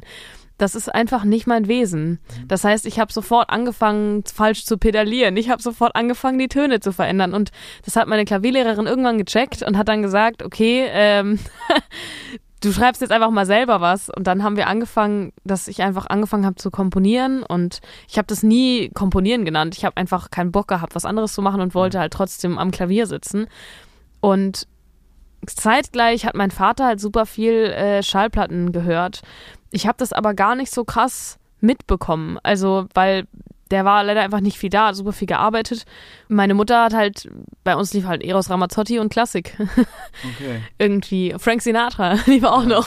Ja. Aber ähm, diese ganze Ecke, die bei uns so in, in, in dieser NDW-Ecke und, und 80er-Ecke und keine Ahnung, Pink Floyd und was alles bei uns halt lief, vaterseitig, die habe ich unterbewusst immer gehört, aber nie aktiv wahrgenommen. Und dann, als ich dann meine Band hatte, bin ich zurückgegangen und habe mich mit ihm an den Plattenspieler gehockt und er hat halt irgendwie super viele Platten und so einen geilen Schallplattenspieler, der so direkt ultra schnell beschleunigt, so damals noch aus der Disco-Zeit und habe mich mit ihm das erste Mal hingesetzt und habe mit ihm zusammen diese Musik aktiv nochmal gehört und darauf geachtet, was er eigentlich wirklich da hört. Ja. Und da ist mir aufgefallen, das ist so krass, weil das ist das, wo ich hin wollte und wo ich auch hingegangen bin. Und ich weiß gar nicht, wie, ich kann mich nicht zurückerinnern, wie weit das bei uns dann auch in der Kindheit lief. Aber jetzt habe ich mit ihm so ein gemeinsames Ding irgendwie. Und der kann halt meine Musik total nachvollziehen, weil das halt für ihn auch damals schon voll wichtig war. Und auch bei uns irgendwie, meine Mutter hat auch Nena gehört oder so. Aber das hat ja auch jeder an der Zeit irgendwie. Ja, genau. Ich glaube, Nena hast du auch mal irgendwann angeführt als Inspirationsquelle. Musikalisch, Neben, ja. Musikalisch. Wir sind Helden. Der Name fällt irgendwie immer wieder in deinem Dunstkreis und so. Auch logischerweise, weil man die Schreibe vielleicht oder man, man ja man die Schreiben vielleicht vergleichen kann. Ähm, Judith Holofernes hat ja auch so sehr kantig und zickzack und slalomartig geschrieben immer und Ich ähm, finde, ja. Judith Holofernes hat es geschafft und das war auch immer irgendwie mein. Also, das war so, wie ich mir vorstellen könnte, dass man Musik behandeln kann, wenn man Gesellschaftskritik Hm. äußert Ja. oder verwendet. Ähm, weil sie hat so politische, gesellschaftskritische Sachen gemacht, aber für, für eine Audience, die irgendwie das Ganze gar nicht so wahrgenommen hat während des Konzerts. Und Ja. das finde ich die große Kunst. Du musst es schaffen und es schafft auch so eine Band wie Kraftklub mittlerweile irgendwie ultra krass, dass die Leute halt nicht hingehen, weil sie sich educaten wollen oder weil sie irgendwie weil sie irgendwie was lernen wollen an diesem Abend über unsere Gesellschaft, sondern die gehen hin, weil sie Bock haben, Party zu machen. Und trotzdem, und das war wie bei meinem Vater damals irgendwie, kam das so unterschwellig durch, ja. dieser Touch zu Bandmucke oder eben dieser Touch zu Gesellschaftskritik und sich danach nochmal Gedanken machen. Und dann sitzt du zu Hause und hörst dir die Judith Holofernes Texte eben an ja. und merkst, wie viel Tiefe da drin ist und wie viel Gedanken sie sich über unsere Welt macht. Und das ist super umgesetzt, finde ich. Die Leute haben Spaß, trotz Ja. dieser ganzen Tiefe. Ja, ja, genau. Die konnte sehr gut abstrahieren irgendwie und gleichzeitig ja auch wieder für ein für ein sehr übergreifendes Publikum schreiben. Also tatsächlich klingen ja manche Lieder auch wieder Thema Kinderlied wie Kinderlieder, ne? Also ich denke an Rüssel am Schwanz auf dem Ja. Reklamationen-Album so. Gutes Ähm, Album. Ja, krasses Album so, ne? Und irgendwie ein total politischer Song, den man aber auch einfach als so eine ja, Tiermetapher irgendwie lesen kann. Und dann ist der trotzdem schön, so. Also das stimmt schon. Äh, Ich glaube, das ist immer ein Ritterschlag, mit Judith Holofernes verglichen zu werden, so, ne? Ich finde sie auch ganz toll. In der Schreibe. Und ja, Kummer habe ich mir tatsächlich irgendwie auch aufgeschrieben. Ähm, Einfluss der Ärzte habe ich auch vermutet. Ich weiß nicht, ob es den tatsächlich Oh ja, gab. den gibt's. Ja, den gibt's. Den Okay, gibt's. Die ja. hören wir auch immer noch sehr viel. Ich habe ja auch einen dreiköpfigen Männerchor hinten, der alles mitschreit. Und mittlerweile auch haben wir so. wir haben sehr viele U, U und A-Chöre hinten drin und die sind auf jeden Fall auch natürlich inspiriert an, an Bands wie den Ärzten. Ja, ja. Ja, und auch so ein gewisser Zynismus, der bei dir immer wieder so rausklingt, den, äh, den finde ich irgendwie auch bei den Ärzten. So, weißt du, ich meine? Also du, du schaffst es ja gerade, wenn die Themen besonders ernst sind, besonders ironisch zynische Ebenen reinzubringen. Und das ist äh, besonders und ja, da gibt's finde ich, in der deutschen Popkulturgeschichte gar nicht so viele VertreterInnen, die das irgendwie gut gemeistert haben, aber die Ärzte fallen mir da schon ein, so. Auf jeden Fall. Also ich meine, es gibt wenig Bands, die so viel Position bezogen haben mit so viel Spaß. Genau, richtig, ja, so kann man das auch, kann man das auch formulieren, ja, stimmt. Vielleicht noch kurz zu euch, weil du immer wieder von der Band sprichst und so. Ihr seid, glaube ich, eine fünfköpfige Band, ne? Ja. Vier Mitmusiker sind am Start. Nur mal so, einfach weil es mich interessiert, die sind dann auch mit im Studio ab dem Moment, wo ein Song entsteht. Äh, oder sind die dann eher so auf der Bühne mit dabei? Wie äh, kann man sich dieses Konstrukt vorstellen? Also es ist auf jeden Fall nicht so, wie man sich das denkt, wenn man hört Paula Carolina. Mhm. Es, ist, es sind mehr Leute Paula Carolina, als Paula Carolina vor dir sitzt. Also damit es so klingt und das finde ich auch völlig okay, weil ähm, ich wollte klingen wie ein, eine NDW, Deutsch, Indie, was auch immer, Band und ich orientiere mich auch an Bands eigentlich in meinem Sound die ganze Zeit. Ich höre auch eigentlich nur Bands. Und die Aussagen aus dem Leben sind von mir, es ist mein Leben, über das ich da singe. Aber mein Gitarrist äh, ist eigentlich immer im Studio mit dabei und dass es so klingt, wie es jetzt klingt, ist auch natürlich ihm zu verdanken, weil wir haben halt so viele Gitarren bei uns irgendwie drin und äh, ohne ihn würde das auch nicht so klingen, weil er einfach, er ist einfach total verrückt und kauft sich viel zu viel Pedals und Amps und alles und macht damit die crazysten Soundebenen und das würde ich so nicht hinbekommen. Dementsprechend ist er äh, immer dabei, eigentlich im Studio und äh, auch live und kümmert sich darum, dass alles läuft, wenn ich äh, zwischen Interviews rumhüpfe. Das ist so ein bisschen unsere Aufgabenverteilung. Mein Schlagzeuger ist super krass maßgeblich von Anfang an dabei gewesen, damit das Schlagzeug so klingt, wie es klingt und ist im Studio und äh, entscheidet bei uns, wenn wir irgendwie am Ende die Lautstärken checken für, also Mixing machen, die Lautstärken checken und Soundebenen und hilft da auch super krass viel mit. Und wenn wir schreiben, dann schreiben wir oft eben auch gleich mit Bass, Gitarre und äh, Schlagzeug, weil du kannst natürlich dir erstmal, also schreiben meine ich jetzt die Komposition, weil Text ist ja dann nochmal eine andere Ebene, aber du kannst diesen Bandsound ja nicht im Studio, du kannst ihn schon im Studio alles irgendwie bauen in irgendeiner, in irgendwie Ableton oder sowas, aber das wird nicht die gleiche Energie haben, wie wenn du rumjamst und dann merkst du, boah, irgendwie hat es was und daraus machen wir jetzt was und da schreibe ich dann meinen Text drauf. Das heißt, ungeplant äh, waren sie dann einfach sehr oft dabei, als wir geschrieben haben und dann sind wir nach Frankreich gefahren und haben einfach fünf Tage am Stück nur rumgejammt und geguckt, was passiert und dann waren am Ende eben die Songs dabei, die wir jetzt alle live spielen. Genau, deswegen, also die sind eigentlich immer dabei und äh, die anderen zwei, also dadurch, dass mein Gitarrist eben auch Bass und Keys spielt und ich auch Keys sp- spielen kann und äh, mein Produzent, der Johann Seifert, auch in Berlin, auch alle Instrumente spielt, ist es irgendwie zu so einem Trio geworden, produktionsmäßig. Und dann mein, mein Keyboarder, der Jonas, und mein Bassist, der Charlie, die sind dann live immer dabei. Aber wenn wir mal einen Song, wir wollen jetzt mal einen Song komplett live einspielen, auch für Studio, damit man einfach mal diese Live-Energie, die wir auf der Bühne haben, eben auch mal im Studio spürt. Und es ist auch so ein bisschen back to the roots, weil da kam ja eigentlich dieser Bandsound her, weil du ihn im Studio eben direkt aufgenommen hast. Und du hast auch nicht dann die Option, 3000 Dinge wieder abzuändern. Das finde ich eben auch ganz cool.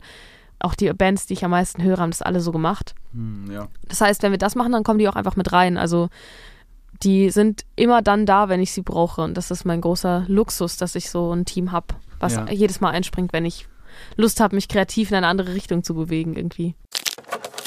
Ja, äh, Thema Tapetenwechsel irgendwie oder neue kreative Phasen, kreative Brüche. Spannend finde ich wird's oder so richtig spannend wird's in meiner Wahrnehmung ab Trophäe im September 22, weil dieser Song irgendwie ein Wendepunkt ist, äh, fühlt sich zumindest so an oder der Weg, den Weg ebnet in einen neuen Sound, in eine andere Philosophie laut Musik zu machen, energetisch Musik zu machen ähm, oder einfach selbstbewusster. So. Ja, finde ich auch. Ist laut, ist ein gutes Wort. Habe Ja. ich gestern gesucht bei einem Interview. Ja. Ich habe bunt gesagt, aber laut ist viel besser. Bunt ist es aber auch, deutlich bunter. Und ich finde, ab Trophäe hat das ganze Projekt Paula Carolina auch so eine richtige CI bekommen, also irgendwie so einen Look. Ja, Und der ist ja sehr bunt. Insofern, ähm, das spiegelt sich irgendwie auch in der Musik. Bunt trifft schon auch. und laut ist es auch, wenn man zu unseren Konzerten kommt. Ja, das kann ich mir vorstellen. Aber das stimmt, das hat also Trophäe hat auch in meinem Leben total viel verändert irgendwie. Ja. Also weil ich habe super lang gesucht, wo ich hin will und ich habe super lang einfach nach einer Band gesucht, die die gleiche Vision hat und nicht so wie andere Acts, dass man eben irgendwie drei Jahre im Studio verbringt und dann seine erste Single raushaut. Das war eben bei mir nicht so, weil ich habe eigentlich noch Lehramt studiert, äh, Politik und also Sozial, wie heißt es denn, Sozialkunde, also Politik, Philosophie und Soziologie und äh, Englisch. Mhm. Und bin dann während Anfang Cor- Corona irgendwie da so reingerutscht, weil ich einen Song geschrieben habe, um eine Person zu beeindrucken, weil ich habe davor ganz viel te- getextet und ganz viel komponiert, aber ich habe es nie zusammengeführt. Und dann habe ich eine Person beeindrucken wollen und da war Corona, durfte man nicht sich nicht sehen und deswegen habe ich dann daraus einfach einen Song gemacht, habe den per Sprachnachricht hingeschickt und war ein paar Wochen später auf einem Songwriting Camp, weil diese Person auch äh, Musik macht und textet und äh, für andere Leute schreibt. Und dann habe ich mit dieser Person super viel irgendwie im Studio rumgehangen und plötzlich war eine erste EP da, die aber nie rausgekommen ist, Ah, okay. Mhm. weil ich mich einfach zu schnell rausentwickle aus Themen. das ist mein Leben. Ich entwickle mich aus Städten raus und aus Musik. Ja. Und ähm, dann habe ich das abgehakt und habe mich bei dem Popkurs beworben. Das war so meine Option, endlich eine Band kennenzulernen, weil das viele haben gesagt, bewirb dich da, da sind super viele junge Leute, das ist von Eventim und das führt Menschen zusammen und da entsteht irgendwie was. Ja. Und ich bin da rein und habe gesagt, ich probiere es einfach mal, habe mich beworben mit den ersten zwei Songs, die ich geschrieben habe und bin reingekommen und habe da irgendwie 20 Songs geschrieben in drei Wochen und war plötzlich umgeben von Menschen, die ich die ganze Zeit gesucht habe, mein ganzes Leben. Ja. Und habe plötzlich die Option gehabt, mal endlich ein Schlagzeug hinter mir stehen zu haben, weil durch das ganze Umziehen, was ich gemacht habe, ist eine Band zu finden echt gar nicht so einfach. Und dann war plötzlich diese Band da und dann bin ich, habe ich mein Studium in Augsburg ziemlich schnell abgebrochen und bin dann nach Mannheim gegangen. Da habe ich dann den Rest der Band irgendwie gekriegt und habe dann aber erstmal gedacht, ich muss Musik machen, die irgendwie weich ist und irgendwie, das klingt jetzt komisch und ich hoffe, ihr, ihr versteht es aber so ein bisschen, das so klingt, wie ich mich als Frau zu fühlen habe. Ja, ja. Hm. Und so klingt auch die erste EP und deswegen heißt sie auch aus der Blüte des Lebens. Und es war mein Weg als Frau im Heranwachsen. Und ich habe aber dann während dieser ganzen Phase gemerkt, und ich liebe diese Songs, die sind alle cool und äh, wir spielen sie auch manchmal noch live. Und es bedeutet auch vielen Leuten was, diese Musik, deswegen will ich sie auch gar nicht so kaputt machen. Aber ich habe dann während dieser Phase, als ich meine Band kennengelernt habe und plötzlich endlich meinen Schlag von Menschen um mich herum hatte, gemerkt, ich bin eigentlich gar nicht so feminin, wie ich das dachte und vor allem in meiner Musik gar nicht. Und seitdem ich ein Schlagzeug hinter mir habe, sage ich immer wieder, spiel rotziger, spiel rotziger, lass lauter, noch mehr Rotz an, den, an die Gitarren ran. Und plötzlich habe ich so gemerkt, nee, eigentlich will ich gar nicht diese softe Version und Akustikgitarre und ich singe über Liebe, das will ich eigentlich gar nicht alles, sondern ich will, dass die Leute vor der Bühne heftig eskalieren, wie eine ultra geile Zeit haben, nach Hause gehen und sagen, wow, was war das denn? Ich gehe erstmal duschen. Und das mache ich jetzt und das hat aber super lang gebraucht, um mich das zu trauen und diesen dieses Selbstbewusstsein zu haben, zu sagen, ich mache jetzt was, was es in meinem, vor allem auch in meinem Geschlecht und in der Musikbranche einfach gar nicht so viel gibt. Und das ist halt plakative, polarisierende Texte in einer Welt, wo das auch sehr, wo man da auch einfach vorsichtig sein muss, solche Aussagen zu treffen, wenn du erfolgreich sein willst in der Popmusik und auch gucken musst, dass du halt dann mit den Aussagen, die du triffst, irgendwie die Leute es richtig verstehen, was du meinst. Das ist auch einfach ein Thema. Schönerweise machen wir uns alle so viele Gedanken darüber, aber es ist auch einfach so, du musst es dich trauen, Ja. Polarisierend zu schreiben, weil es in alle Richtungen nach hinten losgehen kann. Und äh, dann äh, Rotzmusik zu machen, wo die Leute vielleicht vom Publikum äh, ihnen das zu laut ist oder sie gerade nicht bereit sind für dieses Genre, weil einfach das erfolgreichste Genre gerade doch irgendwie Rap ist und Pop. Ja. Und das machen wir eben nicht. Und trotzdem wollen wir alle davon leben. Und wir spielen jetzt mittlerweile Festivals und das zeigt, dass die Leute das doch irgendwie brauchen und Bock drauf haben. Aber wir sind da eine der wenigen Bands, vor allem weiblich besetzten Bands, die irgendwie das gerade machen. Und das es ist nie so einfach, etwas neu zu machen. Ich meine, es gab es ja, es gab es ja schon viel, aber das, was wir gerade machen, ist halt, ich habe nicht so viele weibliche Vorbilderinnen, Ja. die ich gerade anschauen kann, außer ich gucke in die Vergangenheit rein und dann sehe ich halt Judith Holofernes oder so. Ja. Ja, oder vielleicht auch ideal, ne? Es gibt Ja, so, die sind ganz ähm, toll. Ja, es gibt, es gibt den Song ähm, Schreien. Genau, wir haben auch am Anfang schon darüber gesprochen. Den gibt's eben auch in dieser wahnsinnig erfolgreichen Remix-Version. So. Und da beschreibst du, finde ich, aus einer sehr schönen Brille irgendwie Berlin so. Und ähm, da vorne vor dem Späti pafft Giffey mit der Polizei. Vokuhila, Vokuhila, Vokuhila, Vokuhila ist der neue Scheiß, der heiße Scheiß. Und es sei dir so, verziehen. Das ist so total, ähm, das ist so total ideal. Ich fühle mich gut, ich stehe auf Berlin-Style. Das ist äh, total schöne, wie, wie, so eine Neuauflage für mich. Ähm, hast du wahrscheinlich schon auch mal gehört, den Song.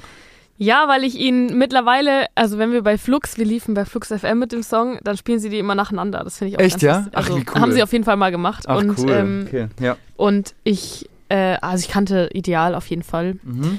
Mein absoluter Favorite ist äh, Deine blauen Augen machen mich so sentimental. Ja. So blaue Augen. Oder wie, was die da singen. Ja. Ich finde das einfach, wie kann man mir das so tolle, ja egal. Ich finde die Band toll. Und auch sehr rough, wenn man sich's mal anhört, rückbetrachtet, wie Ja. gut diese Band gerade läuft und wie viel sie im Radio gespielt werden.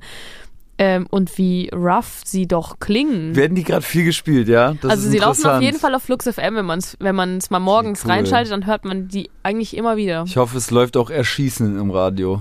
Ja, vielleicht auch nicht. Das weiß ich nicht. ich habe ich Das ist auch tatsächlich einer der besten und auch einer der meistgespielten Songs von Ideal, aber der ist, würde ich behaupten, nicht besonders radiotauglich. Musst du dir aber auch mal anhören, Ja. falls du den Ist aber auch ein großes Thema mit dieser kennst. Radiotauglichkeit. Ja, ist ein sehr großes Thema.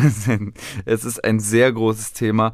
Ich finde, Schreien verfestigt natürlich dieses Bild, das Trophäe auch schon irgendwie angerissen hat und ähm, verfestigt, vertieft, verschärft das Bild so. Ähm, da nimmst du dir zum ersten Mal so richtig viel Platz, habe ich mir hier aufgeschrieben. Und es ist natürlich auch, glaube ich, ein ganz wichtiger Song für, dein, für deine Karriere gewesen und äh, auch für so dein Selbstbild, nehme ich mal an. So, Ja, auf jeden Fall. Ne?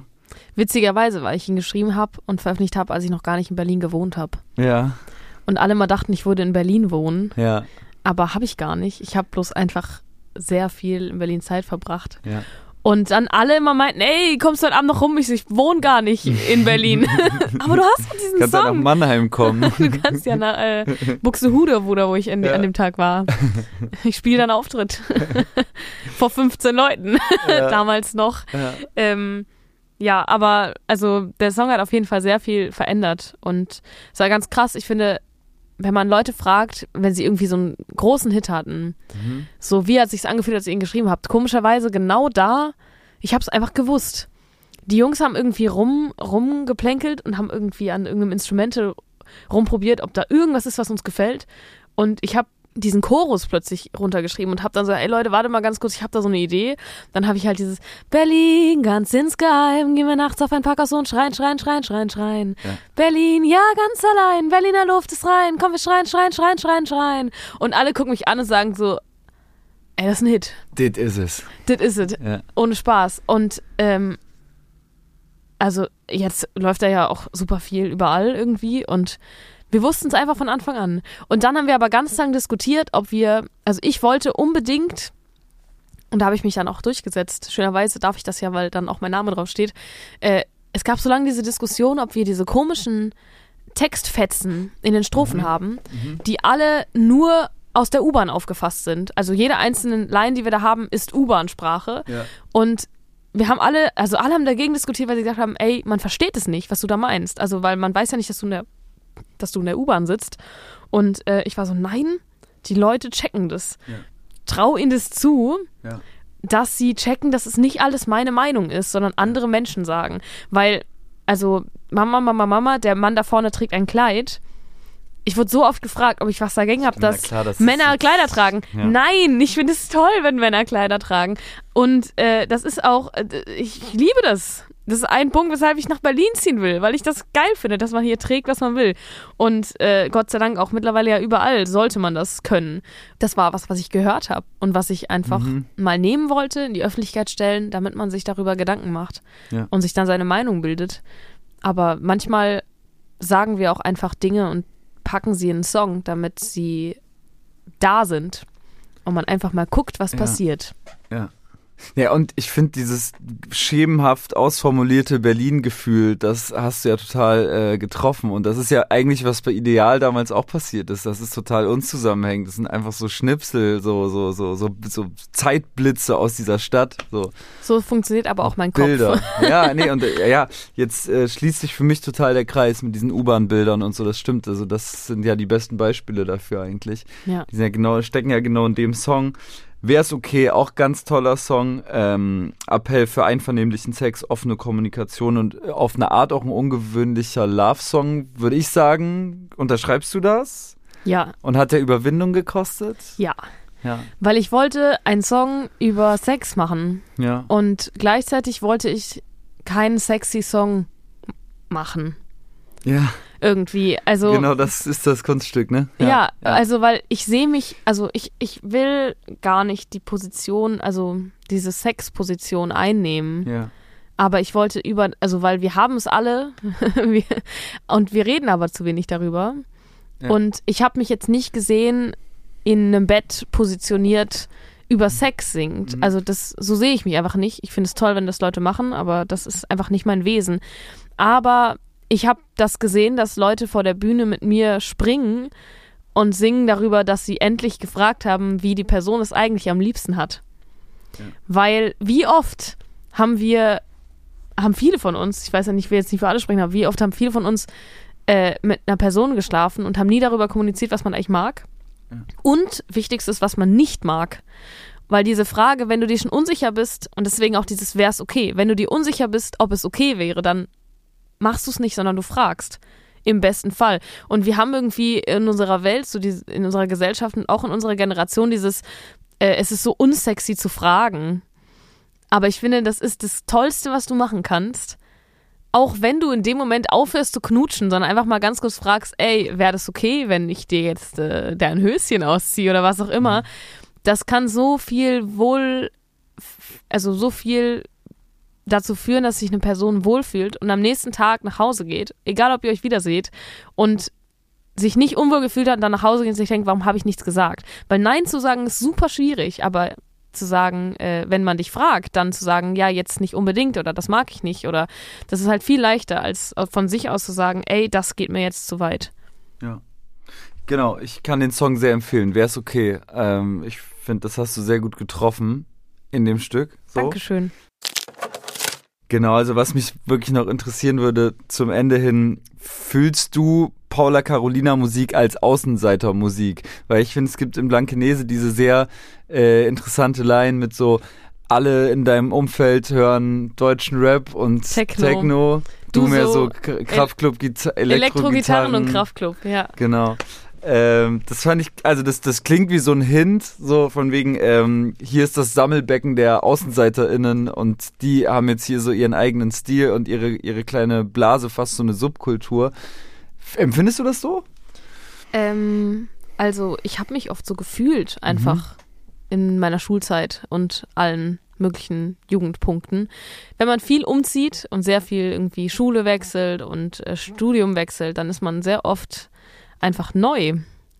Vielleicht auch einfach anders, weil man in der anderen Stadt anders tickt.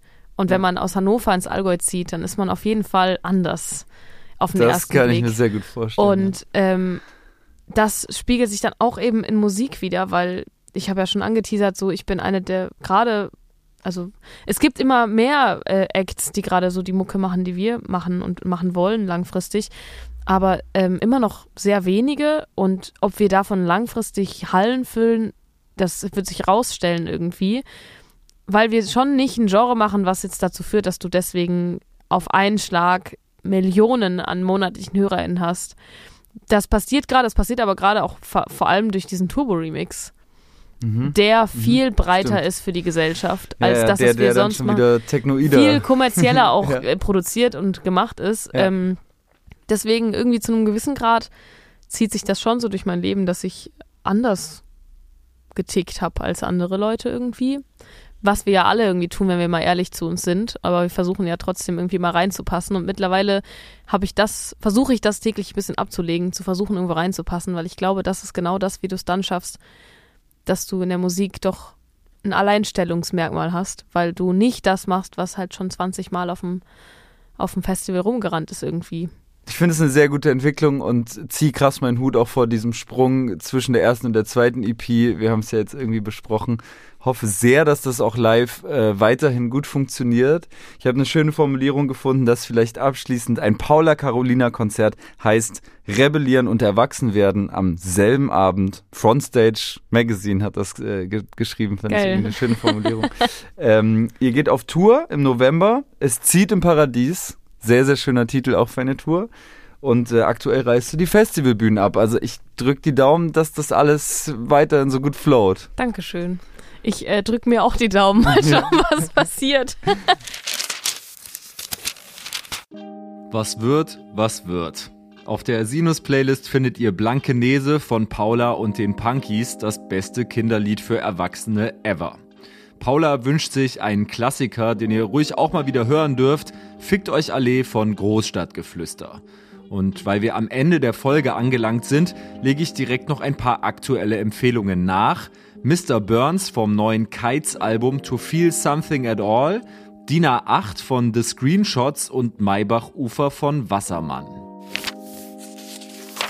Ihr kennt das Spiel. Wenn ihr Feedback, Verbesserungswünsche oder Gästinnenvorschläge habt, könnt ihr mir wie immer gerne auf Instagram oder Twitter schreiben.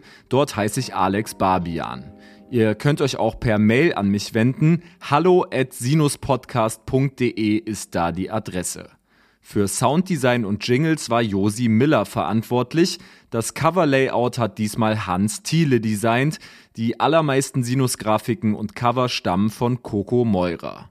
Den Intro-Jingle hat Vivian Perkovic eingesprochen. Das Sinus-Profilfoto hat Shirin Cooper geschossen. Danke an Lena und Linus, Jenna Hendricks, Paula Carolina und Check Your Head. Ich bin Alex Barbian und freue mich, wenn ihr wieder dabei seid in der nächsten Ausgabe von Sinus, dem auditiven Musikmagazin. In nächster Zeit kommt wieder mehr, versprochen.